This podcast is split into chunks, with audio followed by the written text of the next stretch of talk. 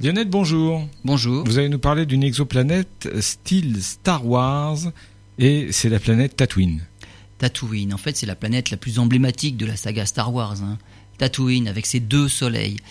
Pendant longtemps, les scientifiques ont estimé que des planètes en orbite autour d'un système d'étoiles doubles n'avaient pas une longévité très élevée, à cause simplement des forces de gravité conjointes des deux étoiles. Les orbites des planètes ne sont pas stables. Alors ça, dommage, car dans notre galaxie, ce sont les étoiles doubles qui sont majoritaires, pas les étoiles solitaires comme notre Soleil. Eh bien, de nouvelles simulations remettent ces idées en cause. Dans certaines conditions, des planètes peuvent rester en orbite stable autour d'un système de deux étoiles. Des calculs ont été menés à partir de systèmes réels, avec des planètes fictives par contre qui seraient en orbite à différentes distances des deux étoiles.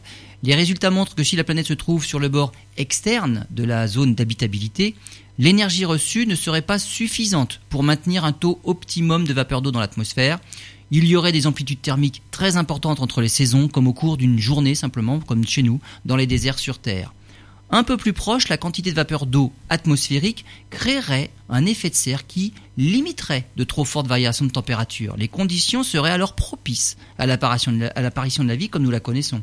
Plus proche encore, et la planète aurait tellement de vapeur d'eau dans son atmosphère qu'elle se transformerait en fournaise, comme Vénus par exemple.